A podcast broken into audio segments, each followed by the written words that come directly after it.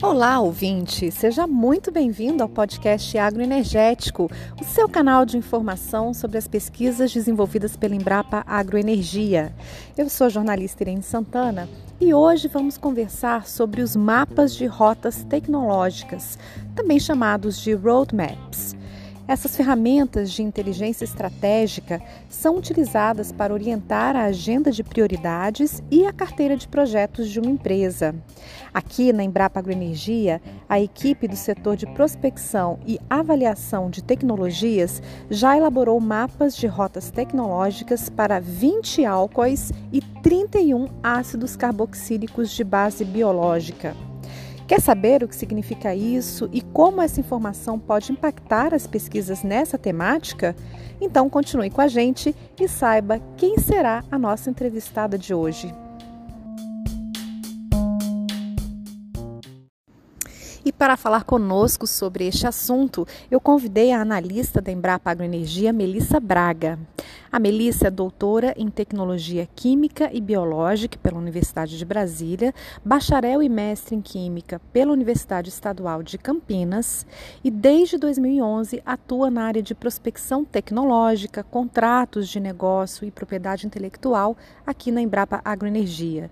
Tem mais de 20 anos de experiência na área de propriedade intelectual e atualmente faz uso desses conhecimentos no Observatório de Tendências em Biocombustíveis e Bioprodutos produtos, no qual desenvolve e implementa ferramentas prospectivas em temas relacionados a produtos renováveis. Seja muito bem-vinda, Melissa. Obrigada, Irene, e obrigada a todos os ouvintes que estão nos prestigiando.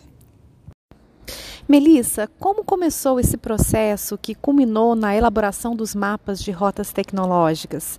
E por qual motivo a empresa decidiu apostar nessa ferramenta de prospecção? É, bem, o, os mapas de rotas tecnológicas ou Technology Roadmaps, eles são ferramentas de inteligência estratégica que são amplamente empregados no meio corporativo para fins de planejamento. Aqui na Embrapa Agroenergia, além de deles serem utilizados com essa finalidade, o SPAT emprega esse modelo para consolidar uma série de dados e fatos relevantes sobre mercado, tecnologia e produto. A vantagem é que a a forma de apresentação desses, desses resultados, ele acontece, portanto, de uma forma gráfica, permitindo, assim, uma comunicação rápida e simples, né, de dados e fatos relevantes que podem subsidiar a tomada de decisão. Nossa fonte de informação para a construção desses mapas são notícias, publicações científicas e patentárias, complementada, evidentemente, com a opinião dos especialistas. E por que foram escolhidos como primeiros temas a serem abordados os ácidos carboxílicos e os álcoois? Foram duas as razões para a escolha dessas classes de substâncias. A primeira delas é que muitos desses produtos são alvos de nossos projetos de pesquisas aqui na unidade. E a segunda é que eles são apontados por organizações internacionais interessadas no tema de bioeconomia como os produtos renováveis mais promissores sob o aspecto econômico. Eu cito como exemplo os trabalhos publicados pelo Departamento de Energia dos Estados Unidos, da Agência eh, Internacional de Energia, entre vários outros estudos publicados recentemente, em especial pela comunidade europeia. Melissa, esse trabalho mapeou as principais fontes de matérias-primas, os processos tecnológicos, as possíveis áreas de aplicação no mercado e as empresas que já trabalham com esses materiais. De que forma essas informações podem ser úteis para direcionar os esforços de pesquisa na Embrapa? Irene, tudo isso faz parte de um processo de monitoramento tecnológico mapear a movimentação dos principais players nesse segmento, como inauguração de planta, expansão de capacidade produtiva, criação de novos negócios, depósito de pedido de patente, pode revelar as estratégias de negócio deles. E para uma instituição de pesquisa como a Embrapa, esse acompanhamento é essencial, de modo que os nossos desenvolvimentos estejam sempre na fronteira tecnológica e não apenas em temas obsoletos ou proprietários.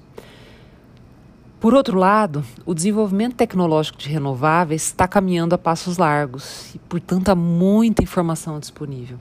O resgate e triagem dessa informação não é algo simples ou trivial, e por isso que a ideia do TRM, no formato empregado por nós, pode ser útil nesse mapeamento.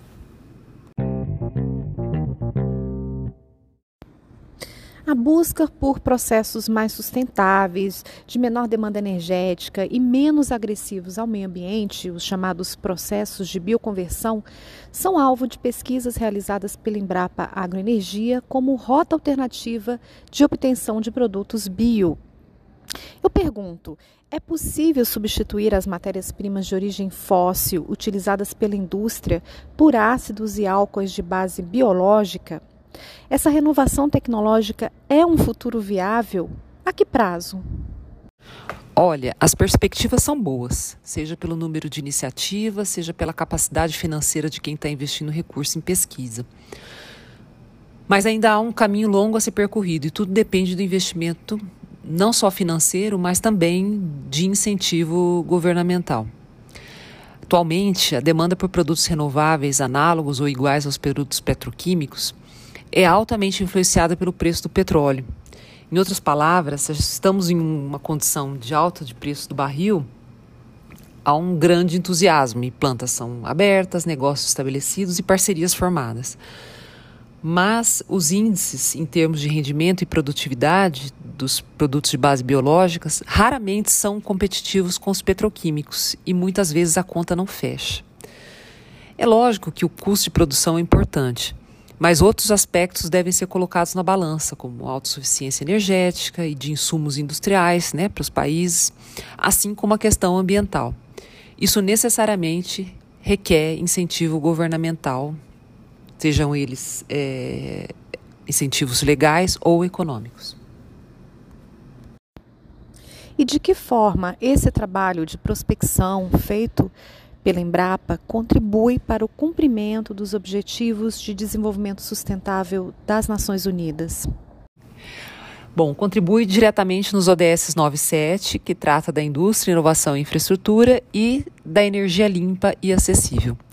Basicamente, por se tratar dos processos de transformação ou do uso desses produtos obtidos nesses processos, como é o caso do etanol empregado como combustível. Mas não é necessário muito esforço para uh, identificar a interface com vários outros ODS, como, por exemplo, o uso consciente de água, é, promoção do crescimento econômico, a preservação dos ecossistemas terrestres e, é, entre outros, que também podem ser positivamente afetados com esses desenvolvimentos. Doutora Melissa, qual será o tema do próximo trabalho prospectivo da Embrapa Agroenergia? A equipe do Observatório de Tendências em Biocombustíveis e Bioprodutos da Embrapa Agroenergia está fazendo um mapeamento sobre a situação da produção de biogás no Brasil. Até o momento, fizemos entrevista com 30 profissionais, sendo eles especialistas da iniciativa pública, privada, docentes, pesquisadores, gestores, que têm envolvimento direto na pesquisa, desenvolvimento ou na produção do biogás no território brasileiro.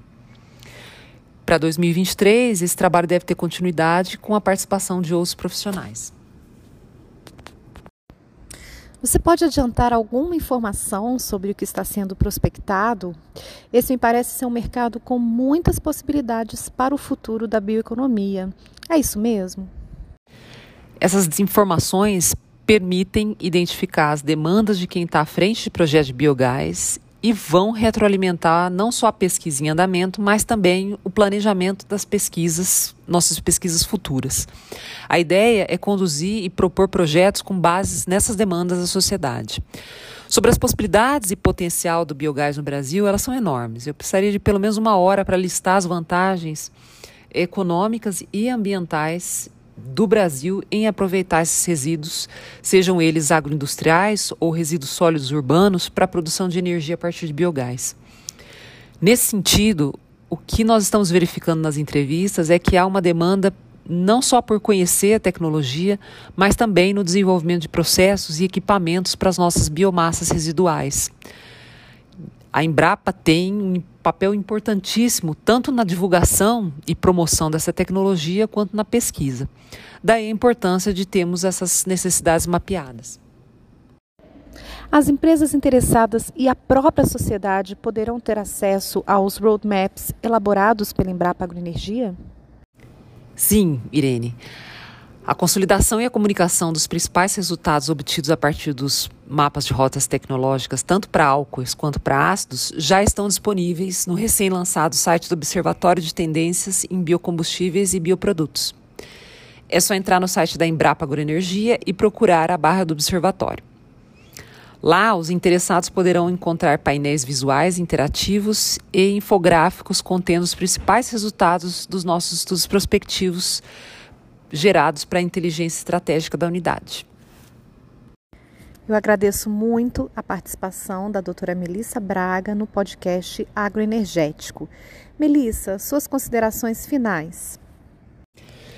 Eu agradeço o convite e me coloco à disposição daqueles que têm interesse em saber mais sobre o trabalho prospectivo realizado aqui. Finalizo minha participação dizendo que o intuito de um trabalho prospectivo não é previsão do futuro e sim identificar e compreender as variáveis que podem moldar esse futuro. Além disso, a discussão de ideias entre a equipe condutora dos trabalhos e a equipe de pesquisa é um dos principais ganhos dessa trajetória, para ambos os lados. E se você, caro ouvinte, quiser saber mais sobre a elaboração de mapas de rotas tecnológicas, os roadmaps, é só entrar em contato com a doutora Melissa pelo e-mail melissa.braga.embrapa.br. Eu vou repetir, melissa.braga.embrapa.br.